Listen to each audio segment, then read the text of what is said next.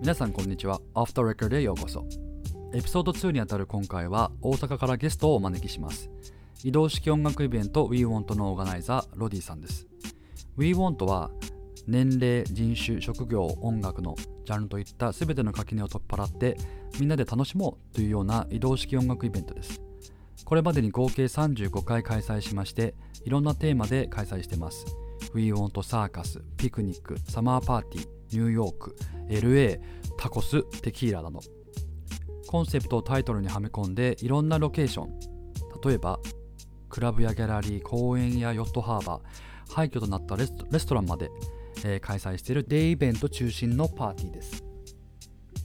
ちなみに僕が思うロディさんはですね、どんな人かと言いますと、大体イベントとかクラブで会うと、フラフラしてます。で、いろんな人と話楽しそうに話していて、あのタトゥーが印象的な方なんですが、話すと常にこう自分の感覚の軸を持ちながら一歩二歩先を見て何か面白いことないかなって見つけているこのアンテナの広さとストーリーを作るうまさが光る方です。そして何よりもオーガナイザーに必要な要素巻き込みの天才なんですよね。彼の周りにはいろんな人が集まってきますそして何か一緒に取り組んで面白いことしたいなと思わせてくれるような方なんですねそんなロディさん &WeWant チームがクラブサーカスと一緒にこれから新しいことを始めます。それが WeWant ランニングクラブ。ランとカルチャーを融合して今の社会情勢でできることを楽しもうという取り組みです。クラブの本質的な楽しさ、音楽に触れる楽しさ、新しい発見、出会い、高揚感といった要素をオンライン上に落とし込もうと。サブタイトルは Feel the Beat, Run Your Street。これまでどこかに行ったふりをしてパーティーをしていたのが今度はついにパーティーに行ったつもりで走るになります彼が今この自粛期間に何を考えこのプロジェクトを起こしたのかについて切り込んでいきたいと思います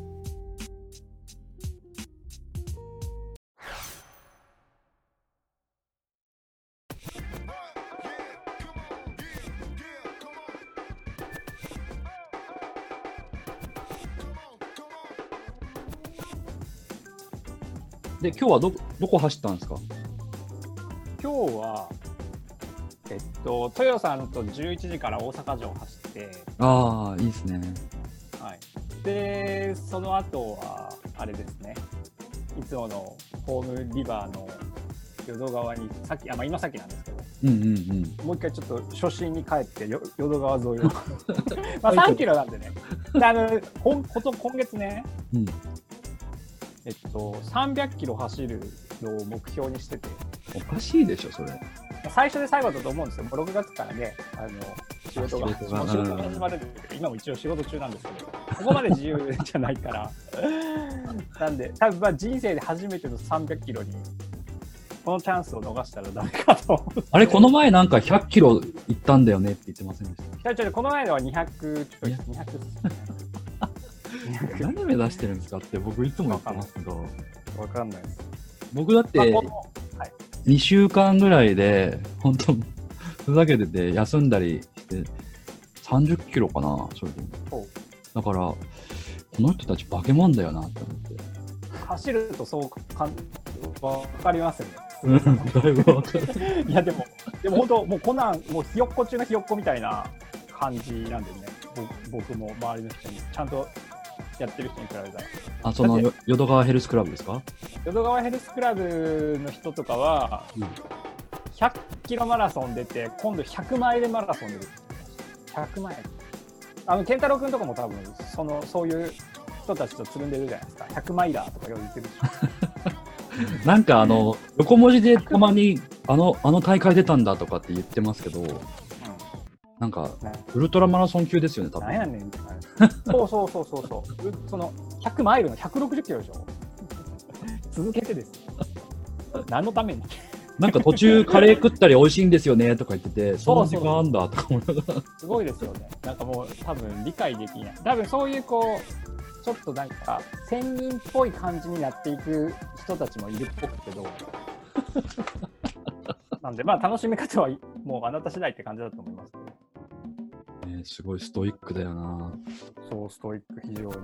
え大阪城はなんどこのコースを走ったんですか？外周？大阪城はね、外周です、外周です。ああ。一周で、大体どれぐらいだろう、三三な4キロないぐらいかあそうなんですか。な。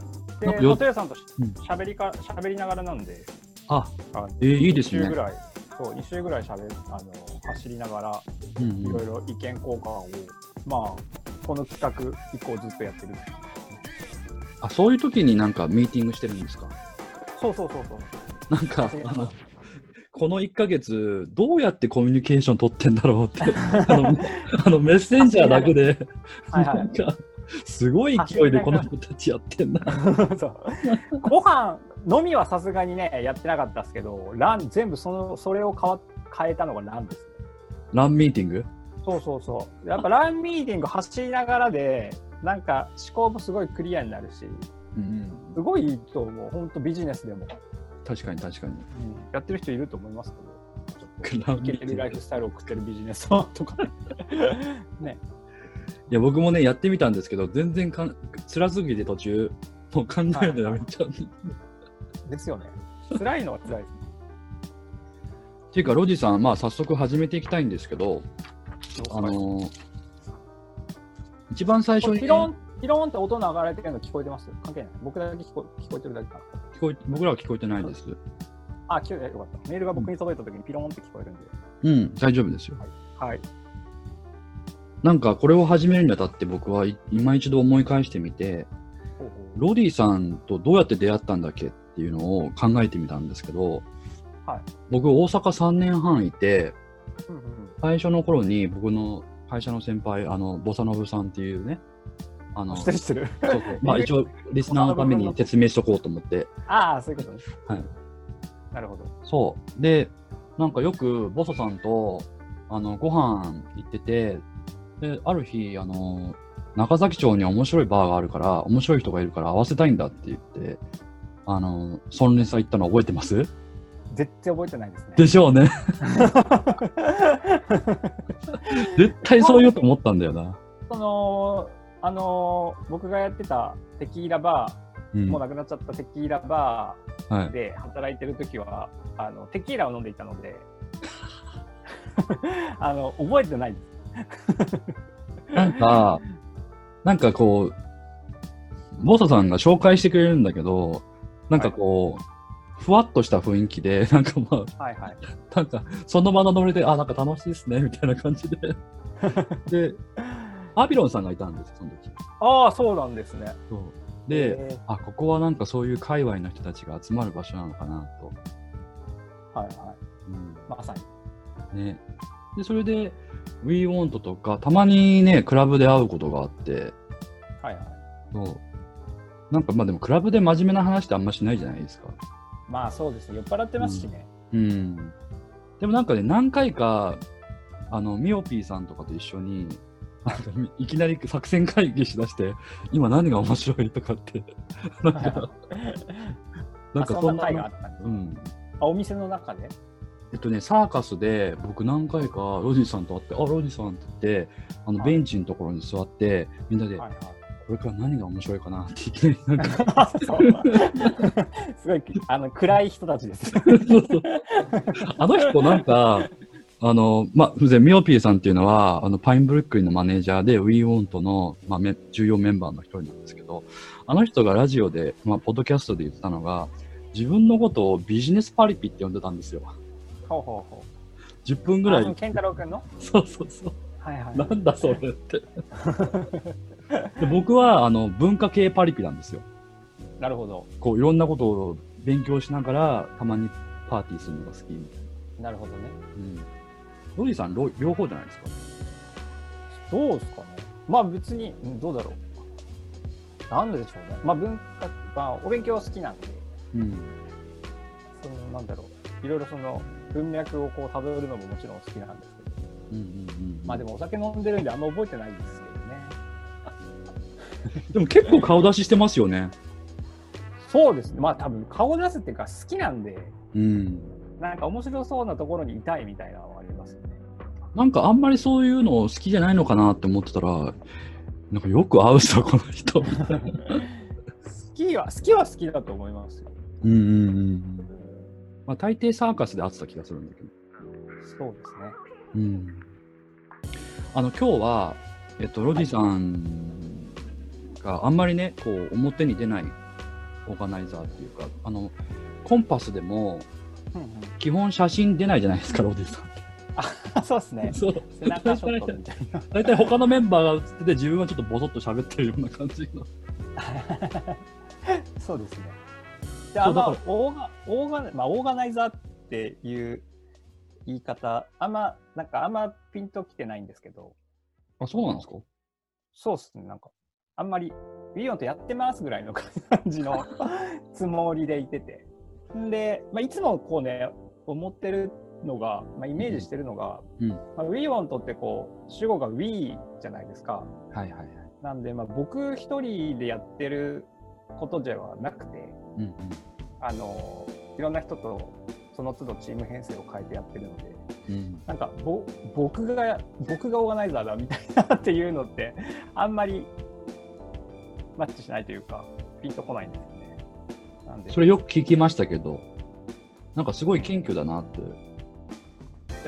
俺がやってるぜとか言うの関わるくないですか いや、もう第一声に、いや、ウィーモントはみんなのものなんでって言って、なんか、一時期すごい一人歩きしてる時ありましたよね。なんかあちこちで。そうですね。なんか本当にウィーホントってなんかなんだろうな、まあ、概念というかそのそういうものだと思ってるんで別になんかね、北海道の人がうんうん。あのウィーホントなんとかとかやっていいですかとか言われたらどうぞって言いますけど でもその代わりかっこよくその代わりかっこよくやってねとは言いますけど、いやでもさかっこよくっていうのはウィーホントが考え定めるかっこよさなんで、まあ、できるんだったらどうぞ。普通さ、ガイドラインとかありますよ。なんかそういうの。あーなるほどねでも、そういうのあって作りますかね。ここで？作りましょこここをこう満たしていることみう。たいうんうんえっと、ななんて書くんですか？バイブスとか？な。そうそうそう。あ言語化できない。学ぶと思います。フィーリングのもんじゃないですか。そうそう。あなんか違うなとか言って、結局認めない。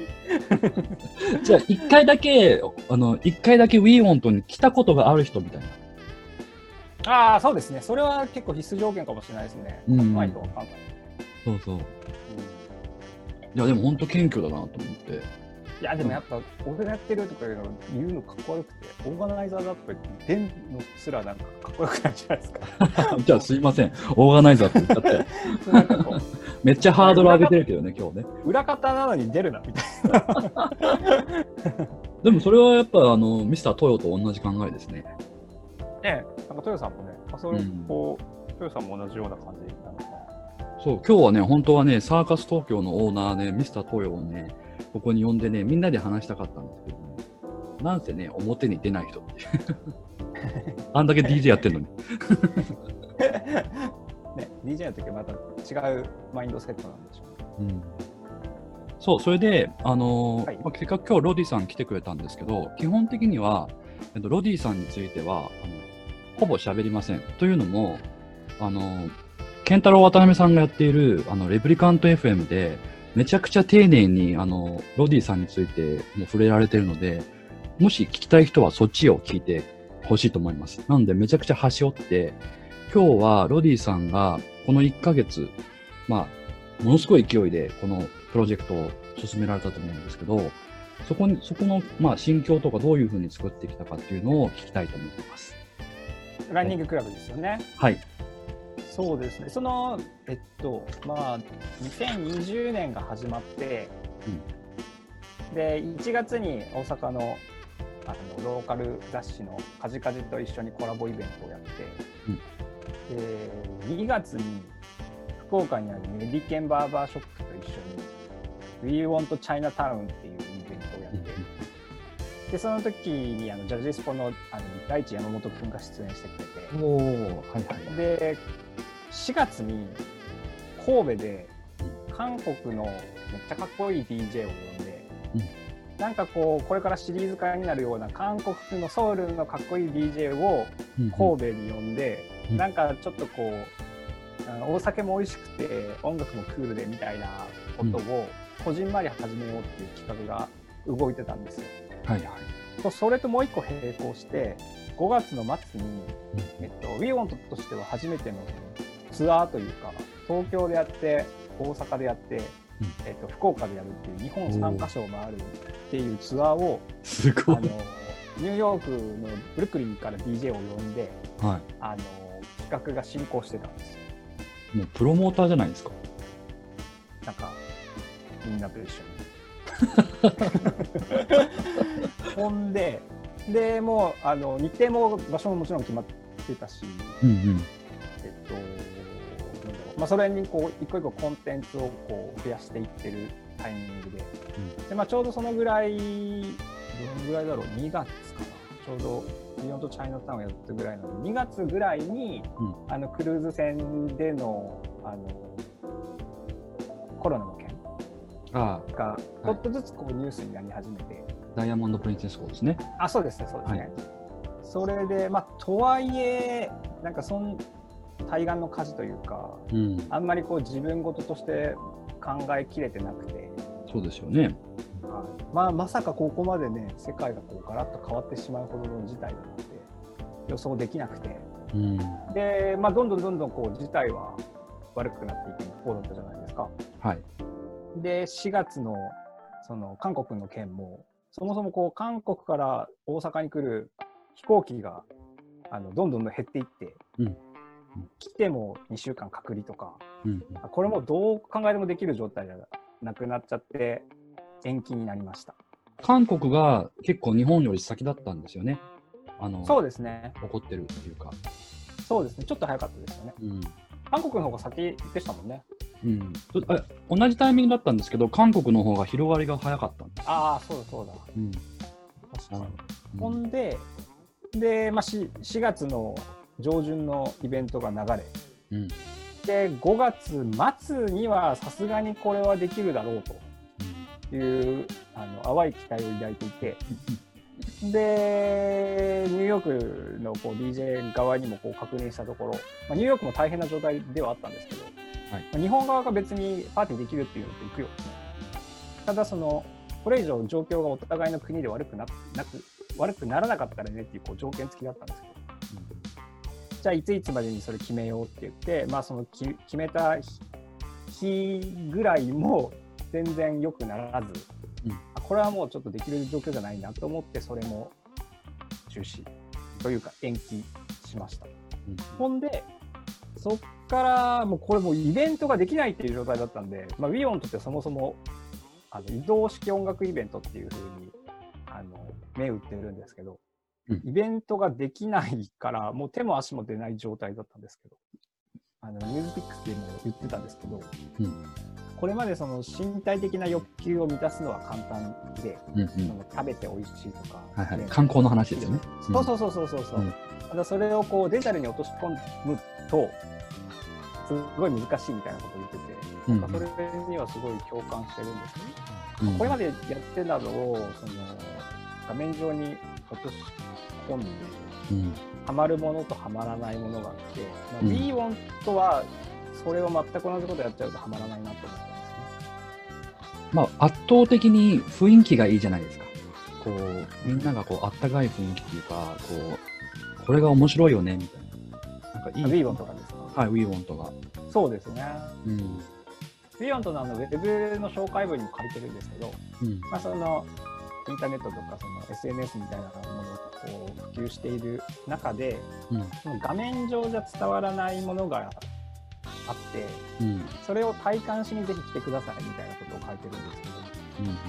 なんで、まあ、ほんまにその WeWant はその現,、まあね、どこのこうクラブもうん。音楽イベントも、まあ、現場が一番大事だったじゃないですかはい。それができなくなって、うん。まあ、どうしようかなっていうふうに思ってる。うんうんうんそうですね。なんか、僕が今思い返すと一番楽しかったのが、あの、ピクニックはいはい南高の三角公園で、三角公園そうそう。あれが一番僕は楽しくて、なんてこう、ピースで、みんながこう、楽しんで、勝手になんかあの、バーベキューしようとしたりとか、ああ。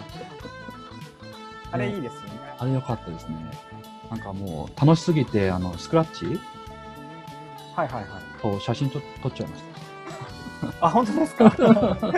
ヘイヘイヘイとか言って、すごいかっこいいねっつって、なんか。ね。かっこよかった。ねそうですね。まあ、そんなとこで、あのーウィーウォントについてちょっといろいろお話ししていきたいんですけれども。てか、ロジさん、あのーノートを読んでますが、はい。文章うまいっすね。あノートね、なんか初めて、なんかこう、今までその移動式音楽イベント、イベントやりますっていう、うんあのチームというか、はい。組織だったんですけど、うん。ランニングクラブっていうふうにあの宣言をしてランニングラン、ランニングやりますみたいな宣言をして、みんなきっと混乱するだろうなと思ったんですよね。どういうことみたいな、うんパーティーがそのランニングに変わる、その、あの、なんだろう、背景というか、それをちゃんと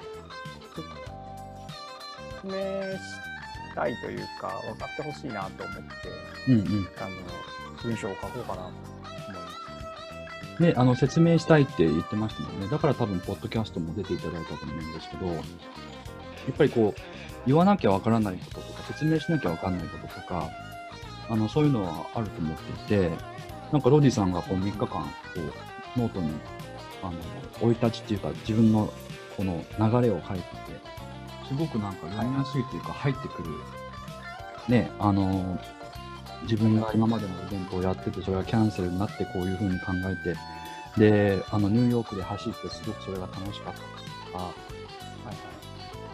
今日のやつ見ましたか？今日のやつは一番大事な今日のやつは天 タイトルに引っ張られすぎて、なんか、FS グリーンさんとボソさんが似てるっていうことなのかなって思う。あビジュアルが？そうそうそう。でもなんかね、あの、一つ、こう、気になったことがあって、はいはあの、ニューノーマルっていう言葉を使われて、使われてるじゃないですか。いはいはいはいで、ニューノーマルって、なんかあの、慶応大学の宮田先生が言ってるんですけど、うんうんあの、二つ気にしなきゃいけないことがあると。要は、今まで、こう、今までのように、こう、こう例えば、この感染症が、ウイルスが落ち着いたらすぐ元に戻れるんじゃなくて、抜本的に一度見直さなきゃいけない。いろんなこと。うんうんっていうのと、集団に合わせて物事を考えるんじゃなくて、一人一人にこう、当てはめて、こう、うんうんパーソナライズしなきゃいけないって言ってるなるほどなるでこの二つって、今、ランニングクラブでやってるよ、やろうとしてることにすごくマッチしてるなと思ったんですよ。ほどお。思いませんか？およかった。よかった。本当ですね。そうですね、うん。だからそのニューノーマルっていう言葉を使われてて、これはもうすごく的確な言葉だなと思っ。なんかねあのイオンとに顧問の方がいらっしゃるんですけど。そうなんですか？初めて知った。そう顧問の方がいらっしゃってて、うん。あのカリフォルニアに住んでるあのおじ様なんですけど。うんうんその人とちょこちょここう、まあ、ランニングクラブのことももちろん相談させてもらっていて。うんうんうん。で、まあ、そういう考え方というかそういうワードがあるよっていうのを教えてもらったんですなんで、まあ、もちろんこの言葉自体コロナで知ったんですけどうんうんなんかニューノーマルって昔からあったらしいんですよ。ですよねうん。それがもう一回注目されたってことですよね、そうです。なんかね、リーマンショックの時に、その経済が傾いて、それで、あの、新しい状態っていう風に訳したらしいんですよね。はいはいはいでもそれって日常生活に当てはまらなかったらしいんですけど、今回はもう一回その言葉を使って、人々の生活にあ当てはめようと。うということで、新しい日常という言葉でニューノーマルが使ってるらしいです。なるほどですねうん。そうなんですよ。ちょっと続けて聞いていきたいんですけど、はいなんでサーカスなんですか？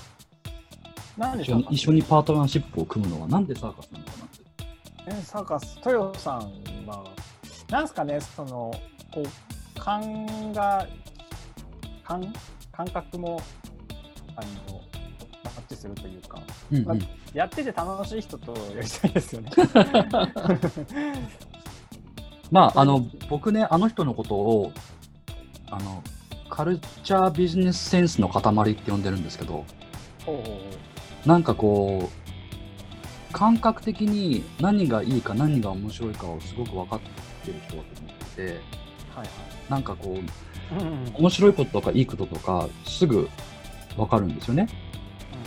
で、その、そんな豊さんが、その、ロディさんが言って、すぐ、面白いですね、やりましょうって言ったんでしょ。そうですね。そのね、まあ、あの、順を追っていくと、うん。あの、パーティーがこうできなくなって、うん。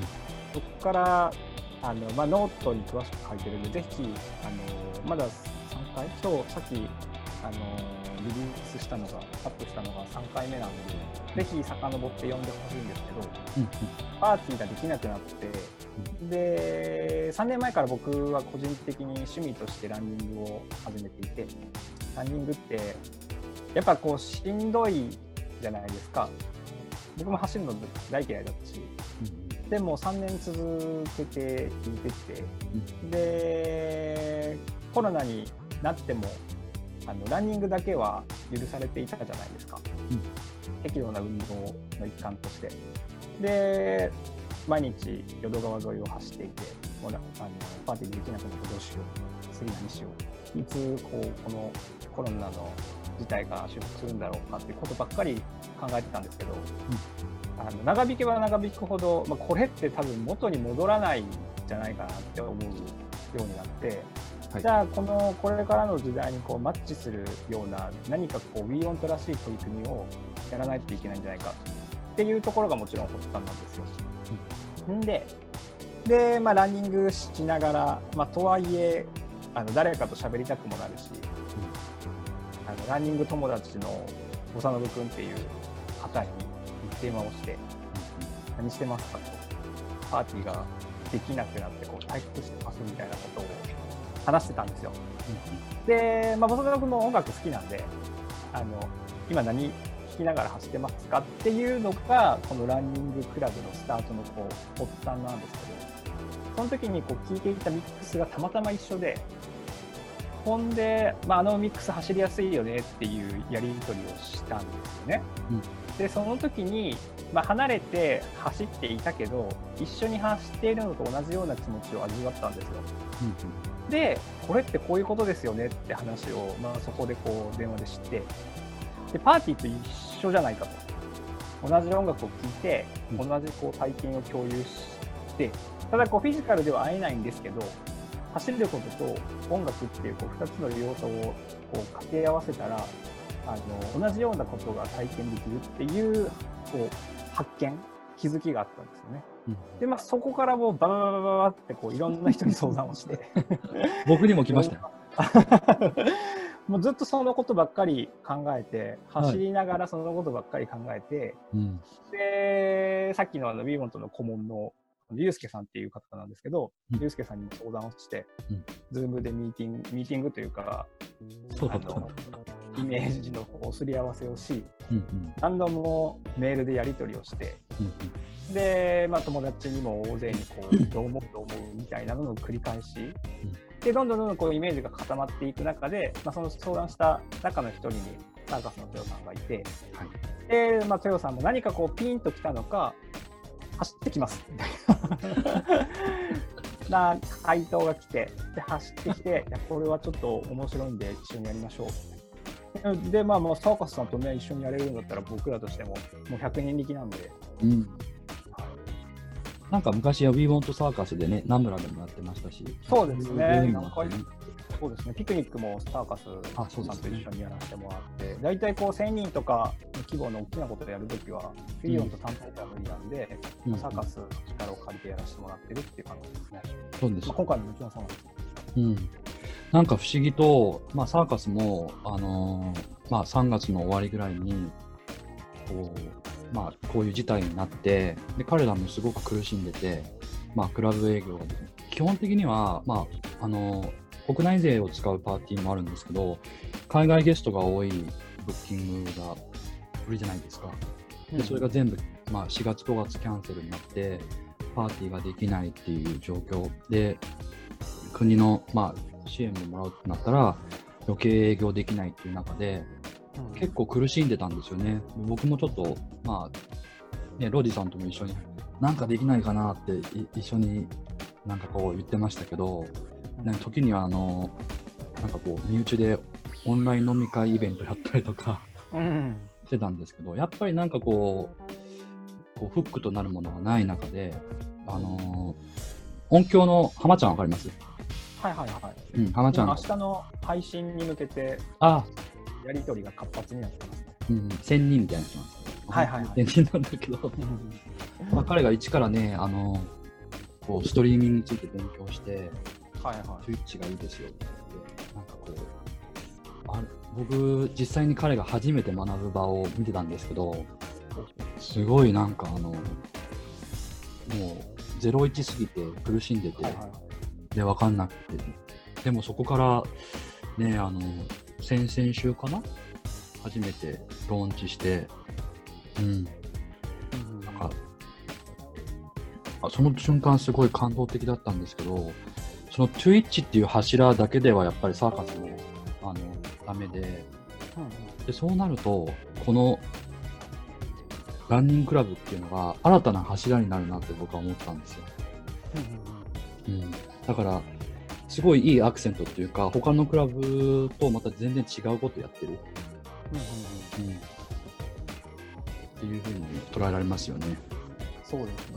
なんか、あれですよね。まあ、WeWant 的には、なんだろう。これまで、なんなんかね、その、みんながやってなかったことを、いつもチャレンジしているつもりで、うん。なんで、お酒とか、フードとか。そうですね。うんあの、ロサンゼルスのドゥオーバーっていううんうんイベントあるじゃないですか。うんあれが衝撃的にかっこよくて、うん。あれと同じようなことを自分たちなりの解釈で、あの日本日本でもというか大阪でできたらなと思って、うんうん。あの日曜日の昼間にイベントを始めて、うん。でクラブではやらずにクラブ以外の場所でやるっていうところが一つ、まあ、当時5年前ぐらいですね。何だっけ？2014年から始まったんでうん6年前か。6年前に始めた時にあの新鮮に移って、うんでそこで、まあ、クラブのお酒よりも美味しいものを提供するために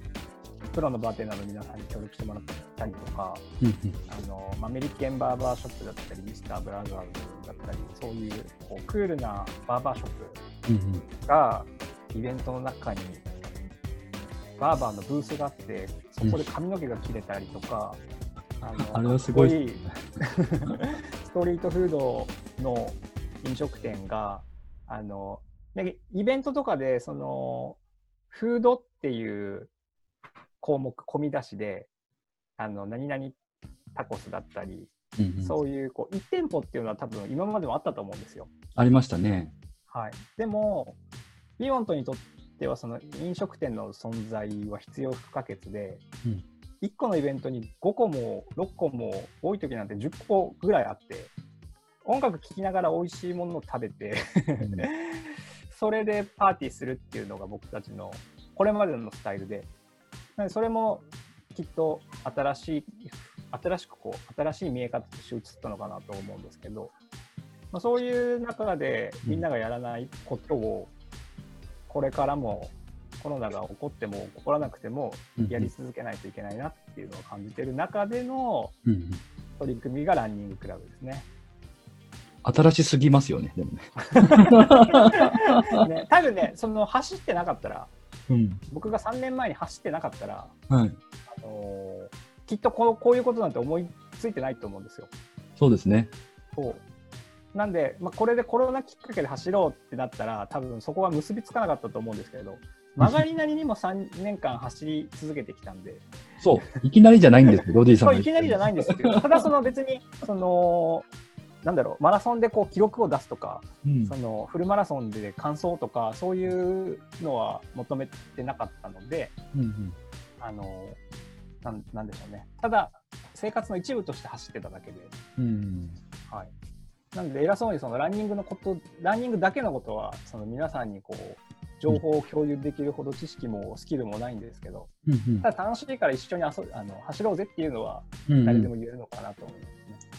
そうですよね。なんか、ランナーのためでもあるんですけど、クラバーが何かこう楽しいことをしながら走ろうよっていうのがメインのこう今回の、まあ、ターゲットになるのかもしれないなというのは。そうですね。うんなんかこうきっと一番の今回の気づきってうんあの健康って大事だなっていうのは、まあ、頭では分かってたけど本当にこう理解できてたのかなっていうとハテナじゃないですか。はい。なんか健康は大事だけどうん朝までたくさんお酒飲んでたし、あのーなんですかね二日酔いになって次の日潰してたりとかこうよくあったことだと思うんですけど、まあ、今回遊びにねそ外に遊びに行けなかったんで なんか自分の健康と向き合ういい機会になったんじゃないかなと思うんですよね。そうですね。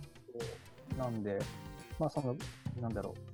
安眠グッズが最近なんか売れてないらしいんですけどうんうん、こうみんながこう十分にもう寝れてるからストレス感じ逆にね。ストレス感じてるかもしれないけど、うん。寝れてるからこれ以上快眠を求める必要がないっていううんうん。こうことになったり、まあ、今まで当たり前だったことが当たり前じゃなくなったり当たり前だったことにもう一回こう気づくいいきっかけになったり、まあうん、こういうのをどうやってどうポジティブに捉えて次のアクションに移すのかが大事なのかなと思いますね。結構そこのこう一歩二歩踏み出すのってなんか今の状況で難しいというかなんか邪念がいっぱいあってまあどうしてもなんかマイナスの方に行きがちなんですけどその面なんかロジさん早かったですよね。こうもうやろうみたいな。これだみたいな多分ね、走ってるからだと思いますね。そのランニングってもちろん前向いて走るじゃないですか。後ろ向いて走れないんで、うん前向いて走るしかないんですよね。ね、走ってたらね、つくんですよ。精神論になってきましたよそうそうそう、これね、すごいあの当たり前のことなんですけど、走ってたらね、つくんですよ。だから、走るしかなくて、止まって考えても、もうイベントはできないし、まあ、できると思うんですけど、うん。そのいつできるかは誰にも分からなくて、うんうん。こうでも走りながら考えてたら、なんかゴールにはたどり着くし、うん。そのウィリオンとが表現したかったのが、ある一個の場所に集まって、うん。その新しい遊び方を共有して、うん。その仲間を増やしていくっていうアクションだったんで、うん。それがなくなっても、じゃあそのなくなった代わりに、なくなった代わりに何ができるのかなってこう考えると、ランニングっていう。まあシンプルにそうですよね。そう、そうなんですよね。だって今散歩かランニングか買い物しかないじゃないですか。うんできることとしたら、ねね。ようやくね、まあ、昨日、え、今日ですっけ？自粛解除？今日から大阪ね。大阪、大阪今日ですよね。うん。おめでとうございま。す。ああ、よかったですね。ちょっとずつ明るい話題も増えていくとは思うんですけど、まあ、その中で完全にあの元通りになることはもうないと、あの観念、まあ、観念というか、思うようにして、まあ、そんな中で何が楽しめるのかっていうのと、どこを注意しておけば楽しめるのかっていうポイントポイントを押さえて、うんあの今までのスタイルで遊べたらなって感じですよね。そうですね。なんか前振りがすごい長くなったけど、そこじゃあ、あの、We Want Running Club っていうのは、どういうことをしようとしてるかっていうのを、まあ、あの、今、決まっている範囲内で、ちょっと話して、いきましょう。あの具体具体的な活動としてですか？そうですよね。まずはあれですよね、ローンチイベントがあるんですよね。そうですね、明日、えっと、5月の23日土曜日のうんうん。夕方の5時から2時間、ローンチストリーミングライブうんが、先ほどあの話にも出てきた Twitch っていうアプリを使ってうん配信されます。で、ゲストがあの、これまで何回も出てもらってるんですけど、うんあの DJ ココさんと、うんとスピンマスター A1 さん、豪華ですよね。豪華ですね、初回から。本当豪華。いきなりぶっかましてんなって。そういきいきなりね、まあ最初感じですよね。スカートダッシュが感じですよね。もう、カンテーブルマスターが来ちゃうから。そうですね。なんで、まあ、そのお二人のプレーを、まあ、聞きながら、うんまあ、走るっていう取り組みではあるんですけど、うんまあ、とはいえそのじゃあいきなり走るって あじゃあ走ろうっていうふうに簡単にはならないと思うんですよ。はいはいはい。僕も散々3年間いろんな人に走ろう走ろうって言ってでもやっぱりこういろんな遊びが今まであったからクラブもねあったし、うん。ただ今行けないじゃないですかパーティー行けないしバーでもね、思うように飲めないし朝までなんて遊べない中で今そのランニングでランニングをする誘う？うん。もうまたとないタイミングだと思ってるんですよね。僕3年間走ってたんですけど、あの走り出してくれたのはボサノブ君とああともう一人だけで2人だけです。少ねえ。少ないでしょ。でも、や僕そのぐらいわかりますよ。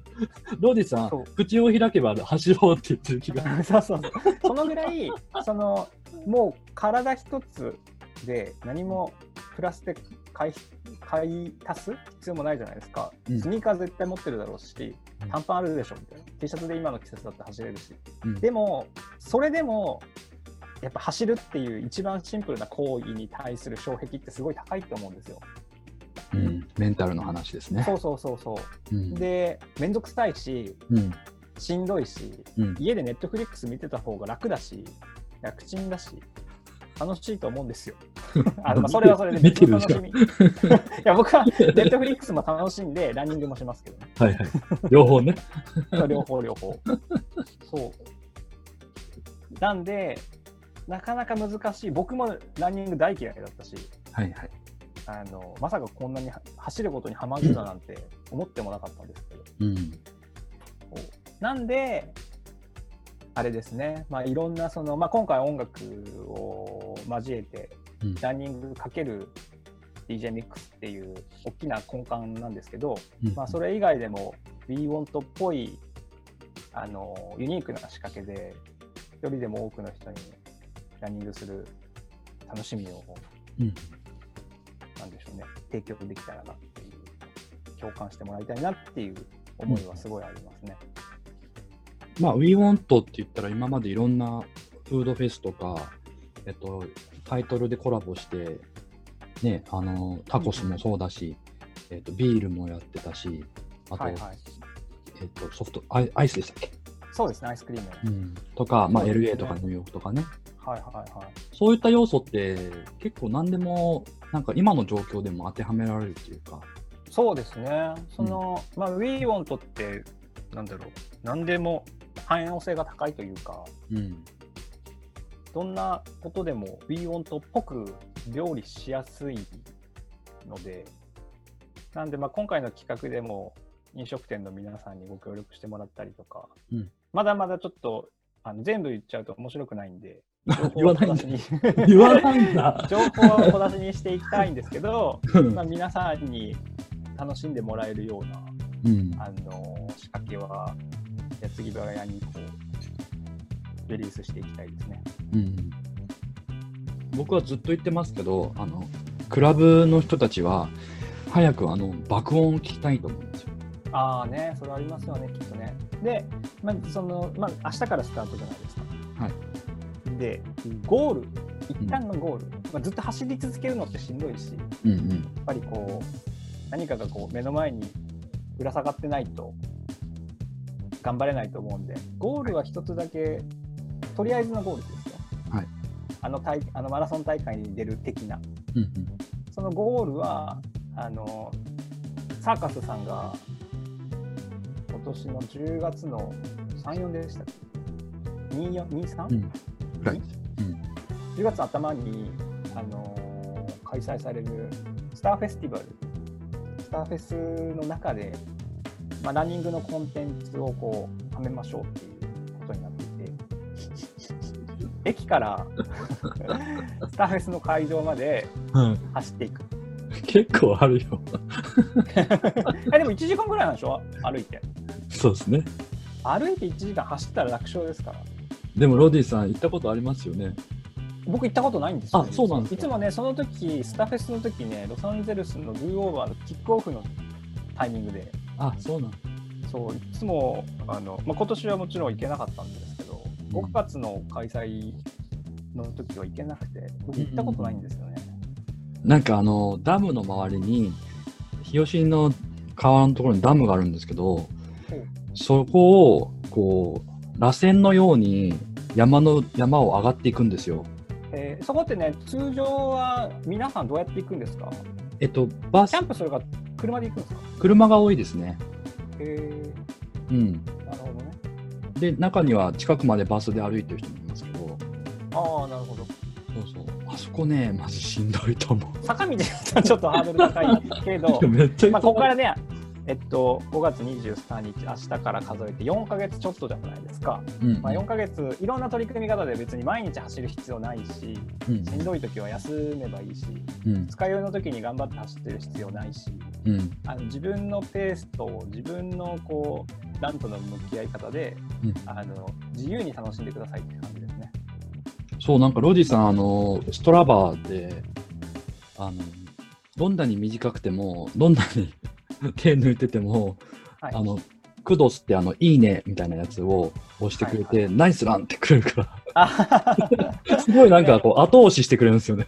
ね、いやもうね、走なんかあったじゃないですか、あれ何でしたっけ、なんか送ってくれた記事で、もうはい。走った時点で勝ちみたいな。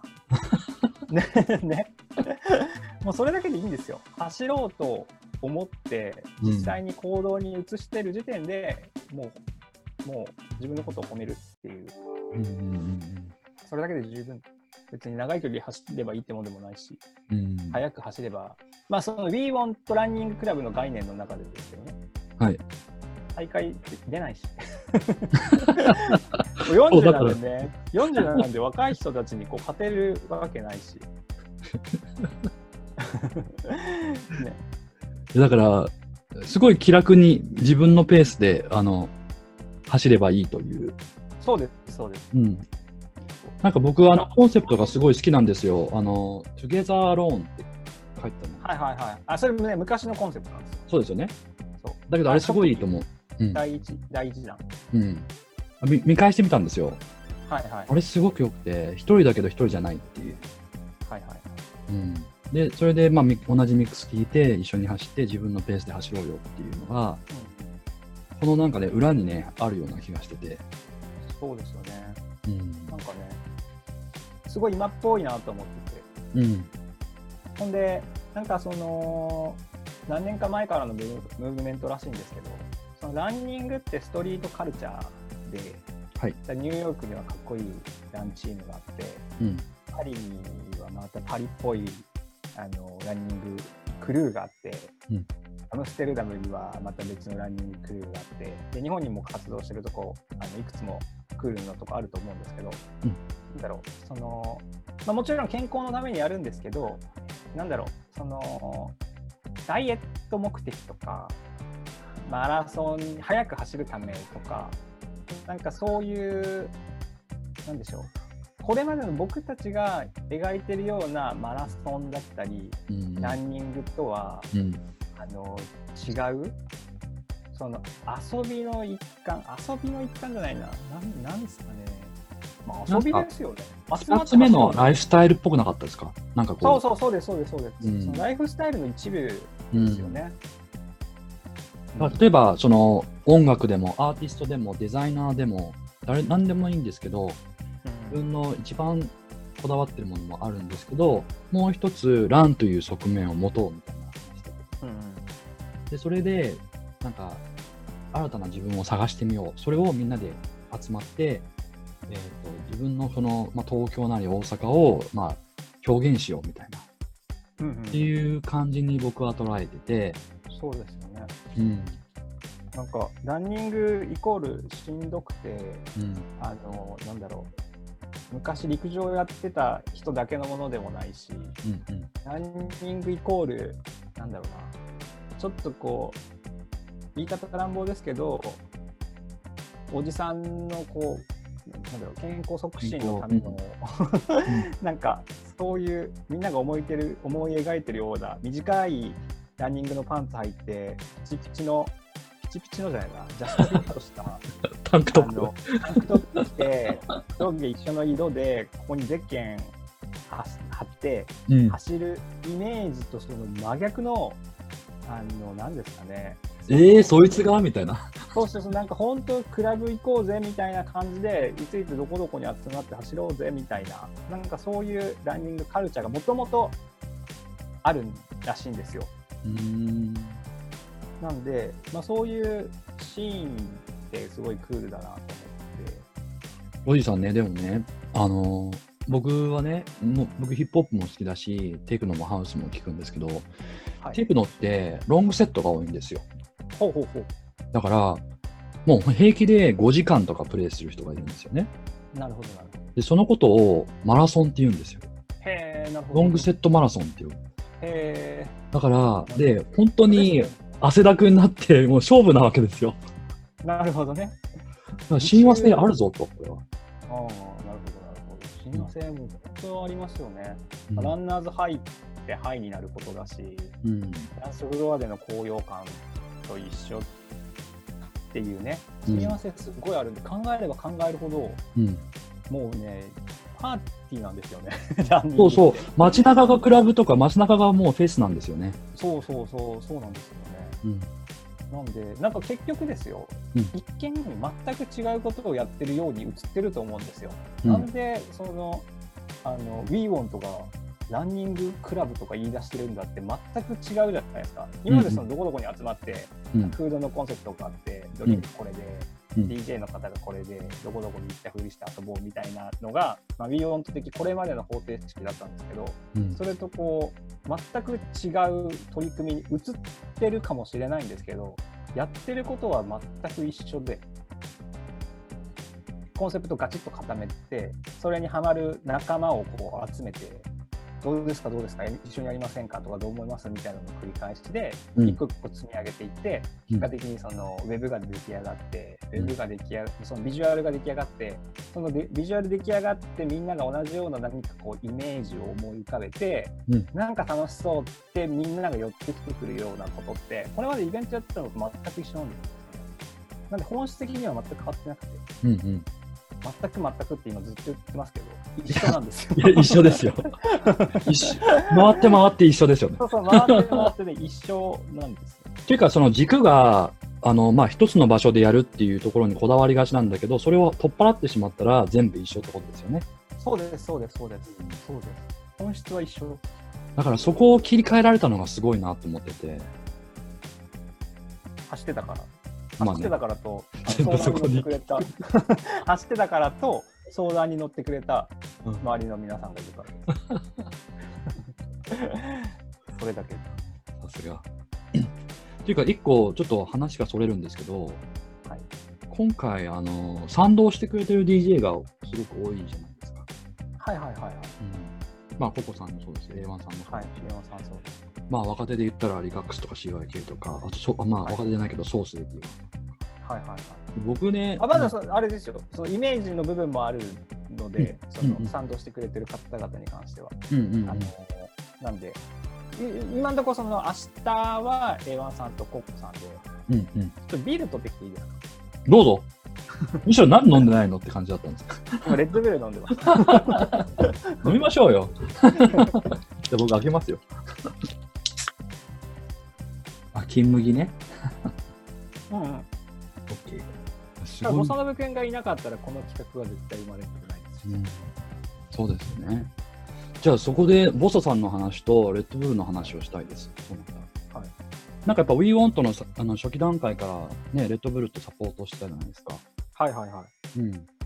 なんか結構、まあ、彼らもユニークなイベントとかマーケティングが有名ですけど、そもそもどういう経緯で始まったんですか ?WeWant あ、その WeWant、うん。6年前の WeWant あそうですそうです。あ、えっとですね、まあ、僕、その、大家さんと喧嘩して潰れちゃったんですけど、あの、テキーラ専門のバーを大阪の中崎町っていうところでやってて、5年、てる6年前。で、その時に、酒屋さん、出入りしてる酒屋さん、まあ、もちろん WeWant、えっと、バーをやりながら WeWant っていう企画がし始まったんですよね。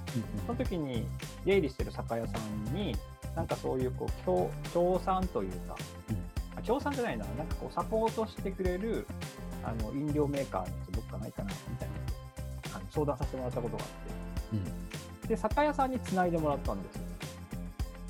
え？レッドブル違う？そうそうそうそう違う。ほんでで、まあ、一応その企画書というか簡単にこんなことがやりたいですっていうあの資料を作って送ってうん。それでまだ初めましてだったんですけどあこれめっちゃいいですねみたいなうんうん。ノリで、あのサポートしますっていう、すぐ来ます。でそれが6年前にあのアメ村のビッグステップっていう商業施設の一番上に、えっとね、一番上っていうか最上階かな、うん。に今の中華料理屋さんになってると思うんですけどうん。その前があの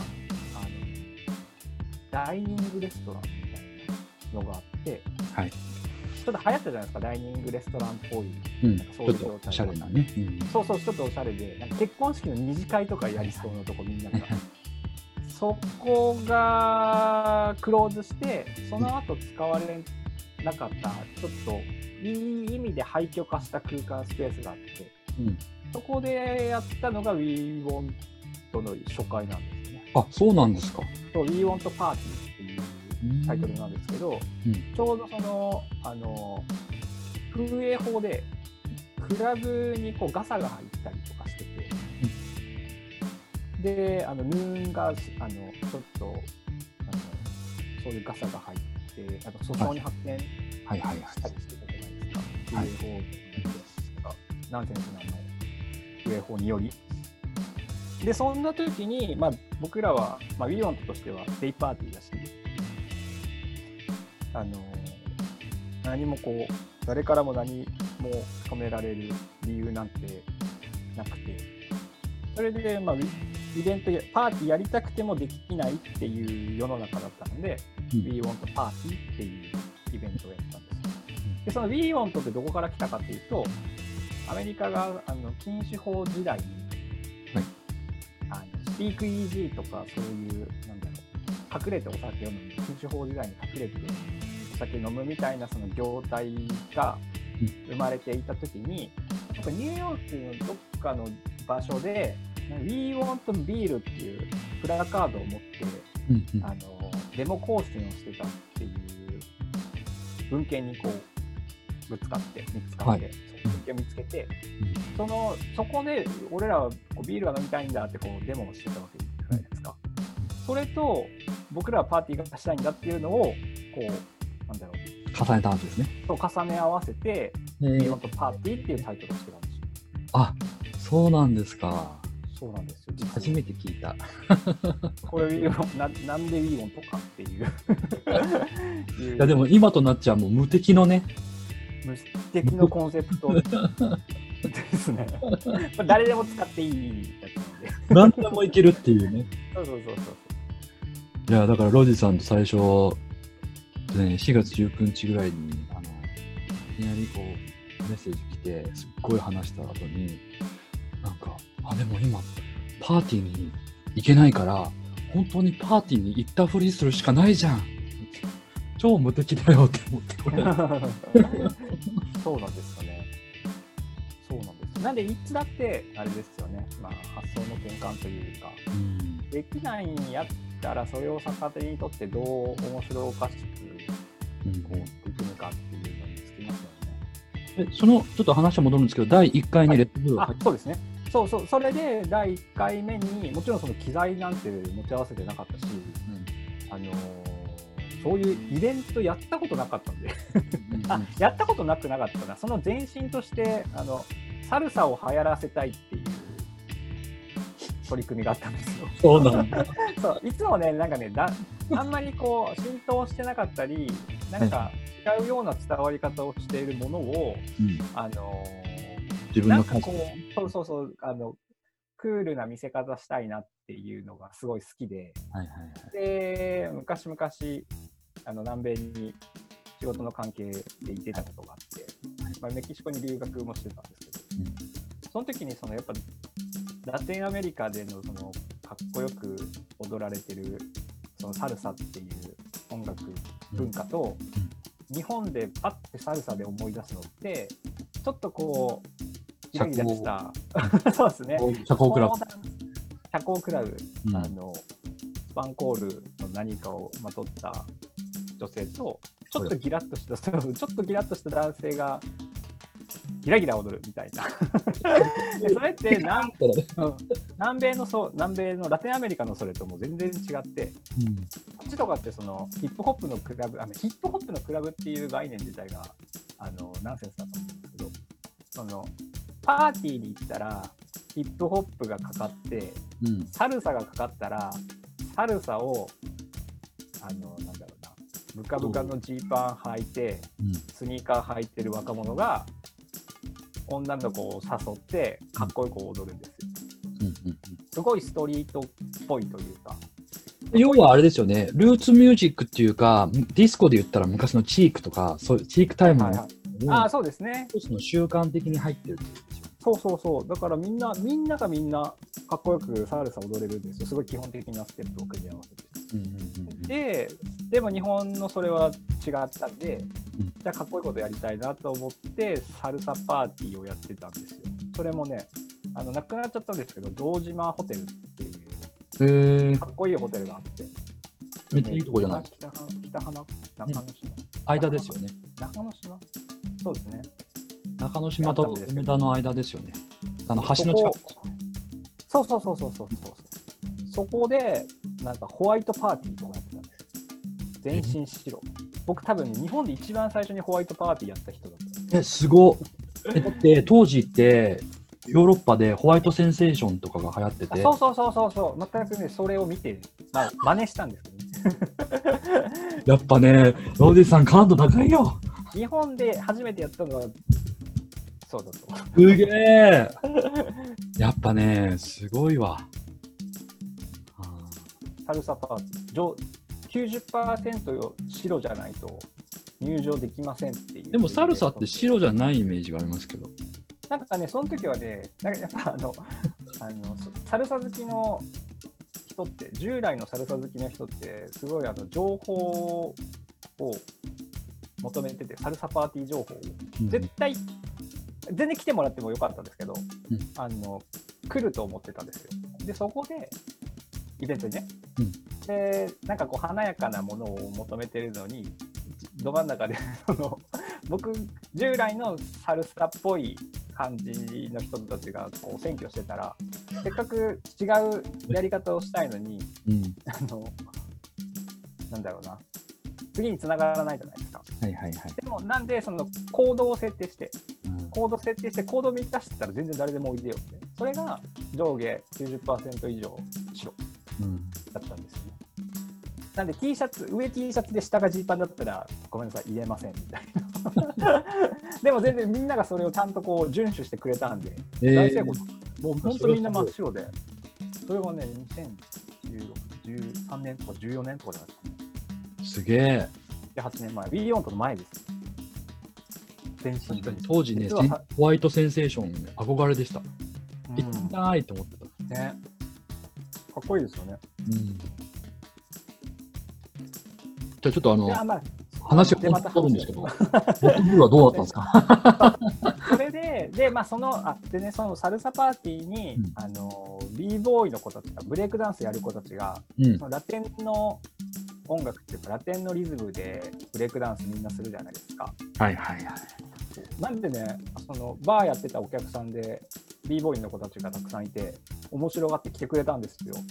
上下白着て、真っ白の服着て。そういう、なんでロディさんのパーティーに b ボーイが多いんだろうっていつも思ってたんですけど、そういうことだった実は、実はそうなんですよね。まあ、その、あの、ラテンバーとはいえ、ヒップホップ僕好きなんで、ラテンバーなのにヒップホップが BGM でかかることが多かったんですね。うん。で、僕は別にラテン、サルサかけてるからラテンバーって言うつもりもなかったし、うん。そのマインドがラテンなだけで、うん。そう、あの、ヘリクツですけど、いやいや、サルサやってたよ、あなたは。なんでヒップホップとか言われるんですけど、あのいや別にその音楽だけでラテンがどうとかいうことじゃないと思ってて、うんうん。なんであのヒップホップ好きなお客さんが集っていて、うん。で、上下白で、あのみんながサルサ踊ってる人もいれば、ブレイクダンス踊ってる人もいるっていう、すごい、あの、異様な光景だったんです。異様じゃない、フレッシュな光景。さちゃうんかいっていう話だそうそうそう。でも、別に踊り方、ね、今回のランニングクラブの取り組み方と一緒で、はい別に何でもいいんですよ。その楽しかったら何でもいいし、いやでもこういうふうにそのまあねロジさん嫌がるかもしれないけどオーガナイザーの人がこういうそういう全然何でも気にしなくていいんだよっていうふうに言ってもらえるとあのすごく来た人が気ら気が気楽になりますよね。だから WeWant ってなんかちょっと僕の場合違うかもしれないですけどあのなんか近場に行って遊ん遊びに来ましたよみたいな。肩肘張らずになんかそのままで遊びに行ける場所っていうイメージがあるんでうんうんすごい日常の中にこう落とし込みやすいっていうか。うんうん。うんでもテンション上がるみたいな、はいはい。うん、そういう印象がありますよね。そうですね。なんかそんな、なんで、まずみんなで遊ぼうっていう、一人で遊ぶより、二人で遊んだ方が楽しいし、うんうんあの、100人の方がもっと楽しいし、うんうんそれにつきますね。なんでな何でもいい その楽しみ方は。ただその楽し楽しむ、そのおもちゃだけ、おもちゃだけこう、僕らが準備して、うんうんそのおもちゃの使い方は別にね、うんうん何でもいいよ。一個あのーまた戻すんですけど、レッドブルについて話してもいいですか？はい。レッドブルって日本に2005年に来たんですよ。ほうほう。で、一番最初に、まあ、あのー入れた場所っていうのがクラブなんですね。はいはいはい。でそうそう。あの、それはど、どの世界でもクラブに入れることが決まっているんですよ。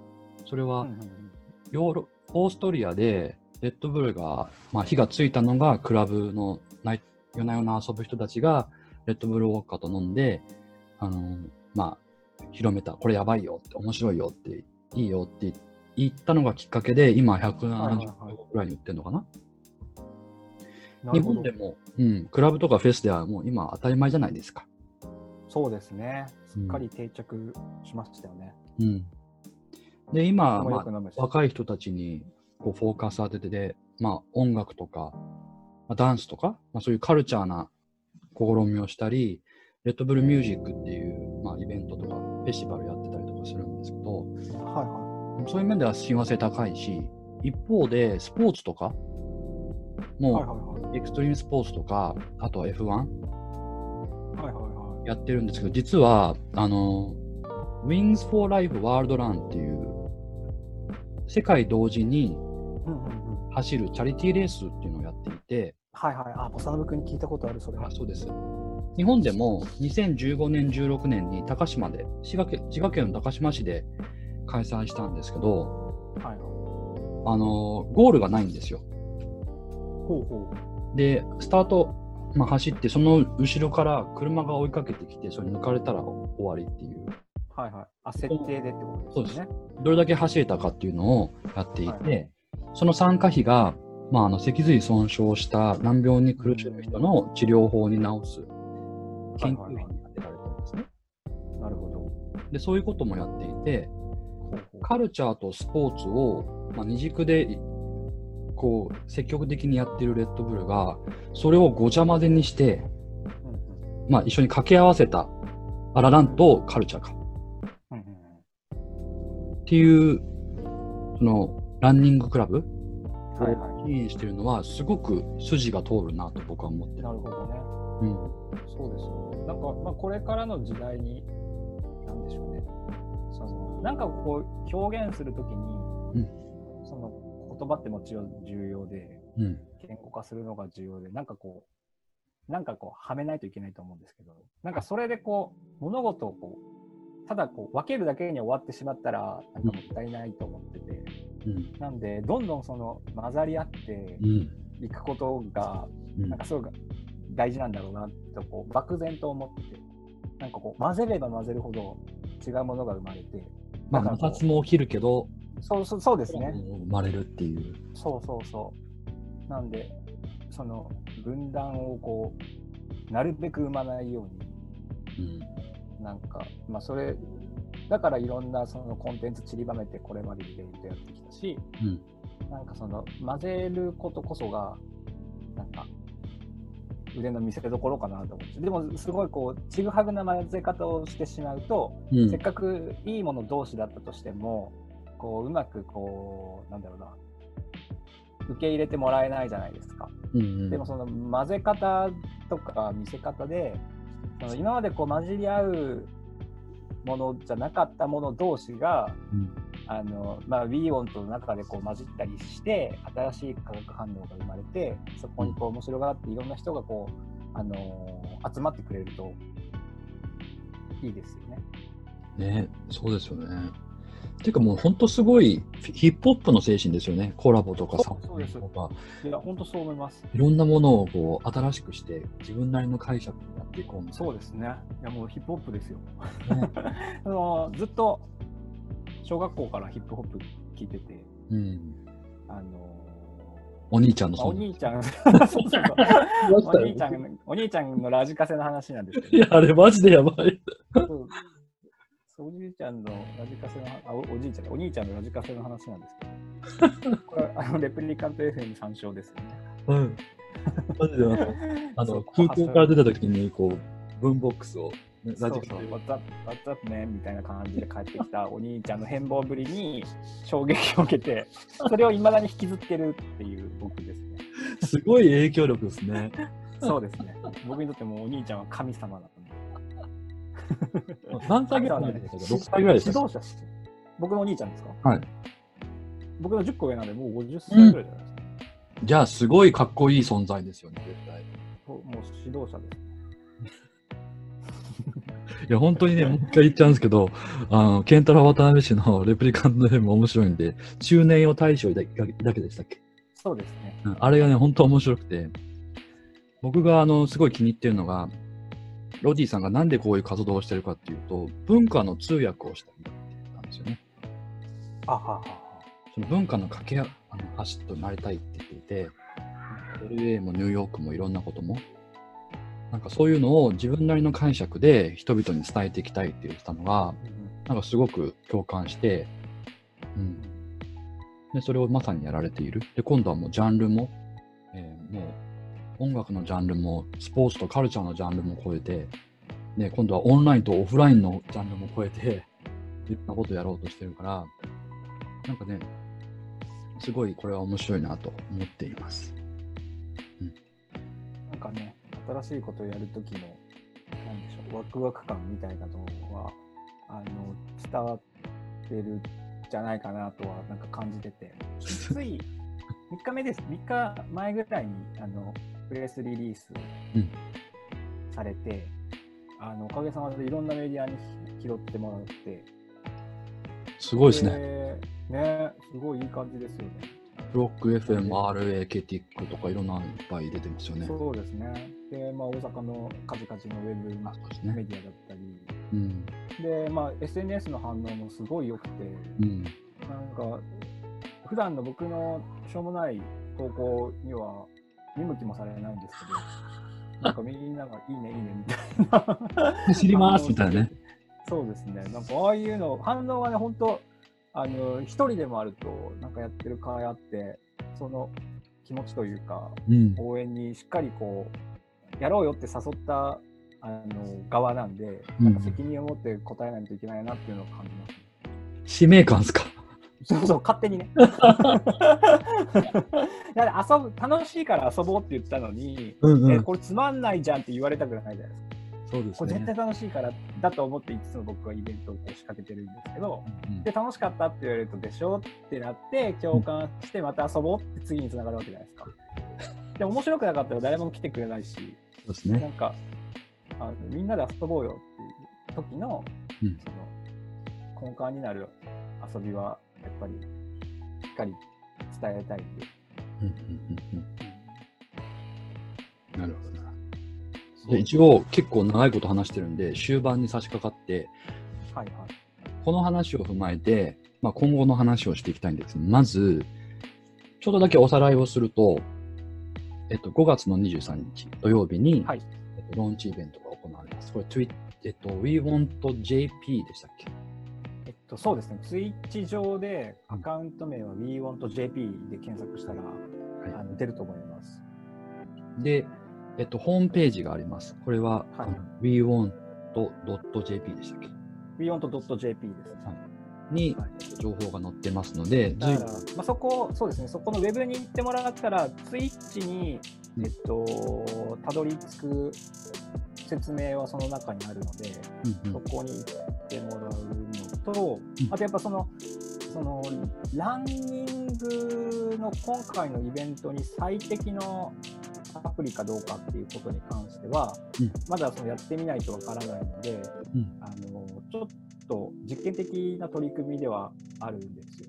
うんうん。なんで、一旦その初回のローンチイベントに関しては、ツイッチで映像を交えながらやるものの、その、なんでしょう、ずっと起動させとかないといけないので、そうですね。そう。なんで、そこでの不便はあるかもしれないですよ。で、うん今日、あの、今日というか、さっき豊さんと走ってて、うんあの、サウンドクラウドでも同時に、同じ時間にこう、配信？うんうん公開？うんうんするかもしれないんで、うんそれまた SNS か、ウェブか、あ SNS ですね。うん WeWant の、えっと、インスタと、Facebook もあるし、うん。えーnote、あ、ノートたどり着くの難しい。インスタと、まあ、インスタチェックしてもらったら、うんうん。 SoundCloud、ここ行ったら聞けますっていう、聞けるかどうか、多分いけると思うんですけど、うんうん。なんで、自分のその環境に応じたアプリで楽しんでくださいって感じですね。うんうんじゃあ5月23はそういう手法で、えっと。当時はホームページで、まあ、随時、まあ、あの各 DJ のミックスが、えっとなんかまあ、配信されるので、自分があったところをあの選んでいただきながら、えっと4ヶ月後のスターフェスまでみんなで楽しみながら走りましょうと。そうですね。で、そのまま楽しみ方は、あの、皆さん次第で、うんうん無理ないペースで、あの、いきなりこう無理すると怪我しちゃって、あの、それで走れなくなっちゃうっていう本末転倒なので、本当自分のペースと、あの、環境、自分のその体調と向き合いながらうん取り組んでいただけたらなと。マジで痛いですよね。無理。いや、マジで痛いですね。無理せずに。去年のね、年末に、あの、ボサノブ君と、大会でも何でもないのに42.195キロ走ったんですよ。言ってた、それ。そう。で、それがね、もう、あの、曲がりなりにも3年ぐらい走ってるから、うんあの、いけるでしょうと思って走ったんですけど、全然、なんか、フルマラソンって違う競技で、うんしんどかったんですよね。5、6時間かかって、もう本当、最後らへんとか、24時間テレビのフィナーレみたいな感じの、走、歩く、歩くより遅いみたいな、そんな、あの、ゴールじゃない、あれ、ゴールって言うのかなっていうぐらいの、あの、苦い思い出なんですけど、で、それからね、足痛くなって、1月丸々走れなかったんですよ。1ヶ月ぐらいかかって。そんなに？そうそうそう。で、怪我しちゃうと、あの、なんですかね、もう、休養しかなくて、うん走り方変えるとかじゃなくて、痛くて走れないんで、うん1ヶ月ぐらい走れないとか、そう,、まあ、そういうことが起起こりうるんで、はい。なんで、まあ、そこだけ注意して、無理しない。痛かったら走らない。だって僕、毎毎週あのマッサージ行くようになりましたもん。ああね、それで、そういう自分なりのケアを見つけて、は楽しくちゃんと向き合ってほしいですね。しんどい時はやらないっていう。無理してね。気が乗らなかったらややらない。ただそのやった時に自分のことを褒めてあげるっていうのを繰り返してたら、いつの間にか本当に習慣になると思います。い。そうですね。なんか、一日一日の達成感があるっていうか。そうですね。うん、すごい本当、あの、思考もクリアになるし、うん。あの、なんだろうな、悩み事もなくなるし、やっぱすごいポジティブにしてくれるアクションというか、アクティビティだと思いますね。ですねああと、その重要なことを、今、あれですね、DJ のはい。ことをちょっと話したいんですけど、そうですね。はい。その、まあ、クラブがうんいつ再開されるかわからない状態で、はい。で、まあ、大阪に関してはね、もしかしたら結構想定してたより早めの、早めのタイミングで再開されるかもしれないんですけど、うん。あのーそのまあ、コロナの影響でクラブだったり、まあ、ウィーオンとも従来のスタイルでのパーティーできなくなって、まあ、表現の場所がこうある日突然こう奪われたみたいな形になってしまったじゃないですか。うん。で、まあ、これまでのその価値観でいくと DJ イコールクラブだったり DJ イコールパーティーだったりうんそのお客さんを楽しむ楽しくこう踊らせるっていうところがあの一個の価値だったと思うんですけど、はいその音楽は生活の至るところにあった方が豊かになると思っててうん。朝ごはん作るのも音楽聴きながらの方が楽しいしうん。なんでしょうね家族でディナーしてる時も家族と、まあ、ディナーっていうか夜ご飯食べてる時も音楽があったらまたバラエティ番組見ながらご飯食べるよりもうん。コミュニケーションが生まれてあのいい時間になる。なんで、まあ、そのランニングの中で、まあ、音楽を聴きながら走るっていうの、なんでしょうね。これまでもその Spotify とかでね、うん。その家族でご飯食べてる時も音楽聴きながらの方が豊かな気がしてて、で、なんでしょうね、そのまあ、ランニングも、まあ、これまでそのプレイリストっていうのは存在したと思うんですよ。うん。ただ、今回の一番大きな、ありそうでなかった、一番の大きいその変化というか、試みっていうのは、そのバリバリのその第一線でやってる現場の、まあ、現場、クラブ、パーティーでやってる DJ の人たちが、何エクスクルーシブなそのミックスだと思う。明日の配信で、ココさんと A1 さんが出演してもらうんですけど、そのまあ、A1 さんこれまで幾度となく b オントに出演してもらってて、僕もあの気軽にいろんなそのこういう企画どう思いますっていう相談をさせてもらうんですけど、させてもらってるんですけど、まあ、今回の企画はもちろん A1 さんに相談させてもらって、で、A1 さんもなんか、すごい面白そうな取り組みですね、みたいなうん。リアクションが返ってきたんですよ。うん。うん。で、そのまあ、これまでの従来のその一つの場所にですよ。で、まあ、A1 さんのリアクションが面白い企画ですねっていうあのポジティブなうん。うん。リアクションで、はいでその新しい企画だと思うんで、こう自分もこう新しいスタイルで臨みますっていう返事が来たんですよ。へえ。なんで、なんか、そういうことなんですよね。その DJ の皆さんも今からいろいろこう創意工夫されて、これまでどうやったら気持ちよくみんなに踊ってもらってたんだろうっていううん。スタイル、まあ、スタイルというか考え方で DJ されてたと思うんですけど、うん。そのこの We On とランニングクラブの企画の中では、そのどうやったら気持ちよくみんなに走ってもらえるんだろうっていう、そこが一個のその価値基準になるわけじゃないですか。そう。なんでね、その A1 さんのミックスに、いつもの A1 さんじゃない、なるほどみたいな、あの、選曲が散りばめられてると、僕も聞いてないんで、うん。想像してるんですけどね。まあ、それを聞きながら楽しくランニングしてもらえたらなっていう、楽しそうですよね。うん。なんかね、なんで、ちょっと話あれなんですけど、レイボーディスコがね、はい。ストリームイベントやったじゃないですか。で、うんうん DJ の人が、まあ、何人かにインタビューされてて、はいはい、DJ っていうのは、客の反応を見ながら曲をとか煽りを変えていくっていうのが、まあ、彼らがプロの一つ。じゃないですか。でもそこにお客さんはいるんだけど、そこの場にいないっていうことは、違うアクセントを与えなきゃいけない。うん。で、それは皆さん違う、自分なりに自由に、あの、自分のスタイルでやっていく人もいれば、うん。すごいメッセージを与える人、なんか曲でメッセージを送っていく人もいたらいたり、うんなんか、それぞれ違ったんですよ。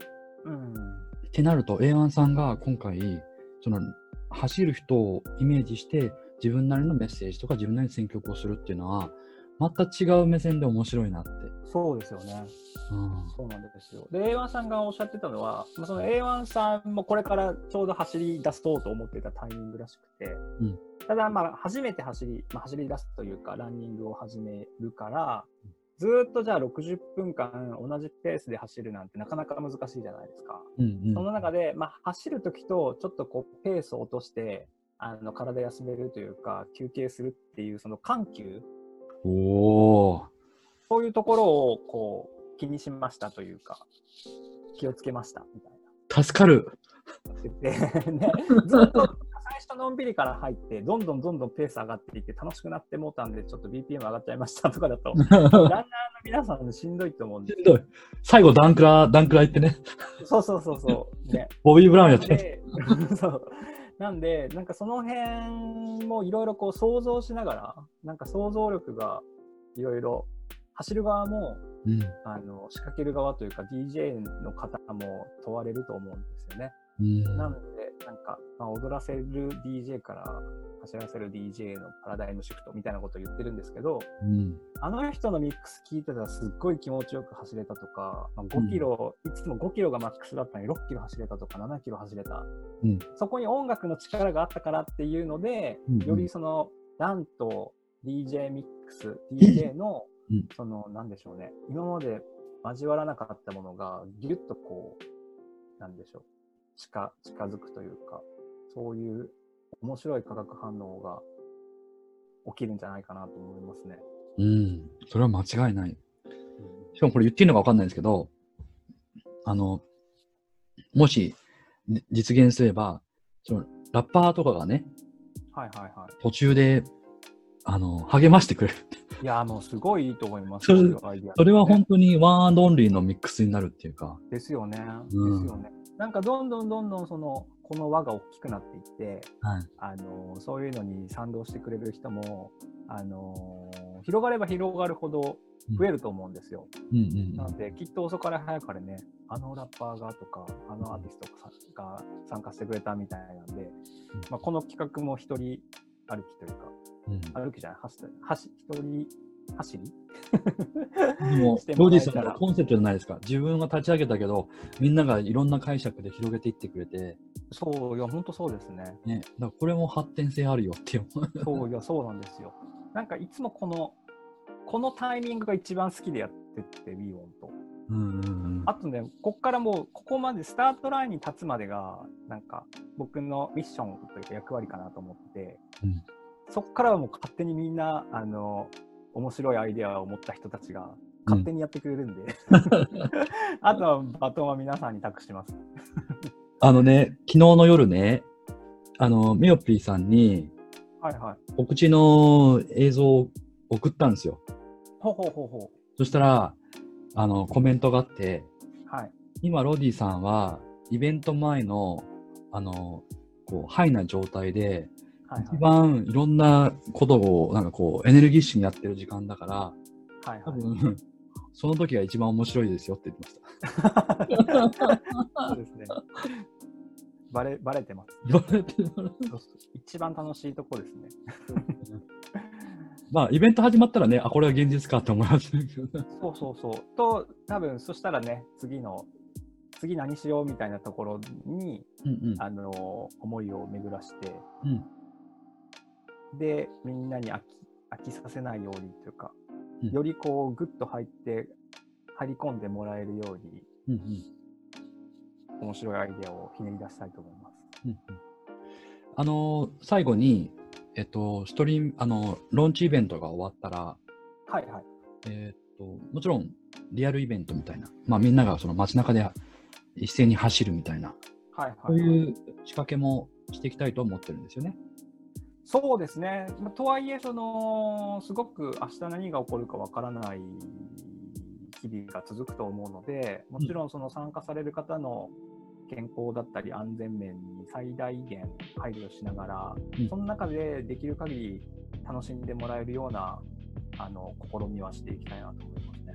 うんうんまあ、なんで、あの、日々、いろんなことが、まあ、情勢、社会情勢も変わるんで、はいはい。合わせていきながら、どれがベストな選択かっていうのを、あの、選んでいくと思うんですけど、はいはいまあ、今現時点で我々が、まあ、カルチャーとランっていうことを掛け合わせて、皆さんと一緒にこう楽しむっていうことは何だというのは、現状の状況ですっていう。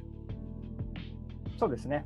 うんうんで、明日、まあ、5月23日、そうですね。なんか天気もね、良さそうなんで、うん、あのー走らずとも歩きながら、うん。散歩しながら、2時間結構長いんでね、確か 長いんで、あの気持ちよくなってきて、外に行くもよし、に。うん、逆に疲れちゃったから家で座って聞くもよし、もちろん踊りながら聞いてもらってもいいし、うん。自分のペースで楽しんでもらえたら、自分の走るペース以外で。うん。って感じです。まあ、ざっと2時間ぐらい話してしまいましたけど。まあ、ひとまず、ロディさんには、えっと、定期的にまあ何かあれはいば参加いただこうと思うんですけど、はい。お急ぎ、えっと、この We Want Running Club、えっと、発案してから1ヶ月の、この状況と心境を語ってもらいました。はい。はい。以上になります。ありがとうございます。ありがとうございます。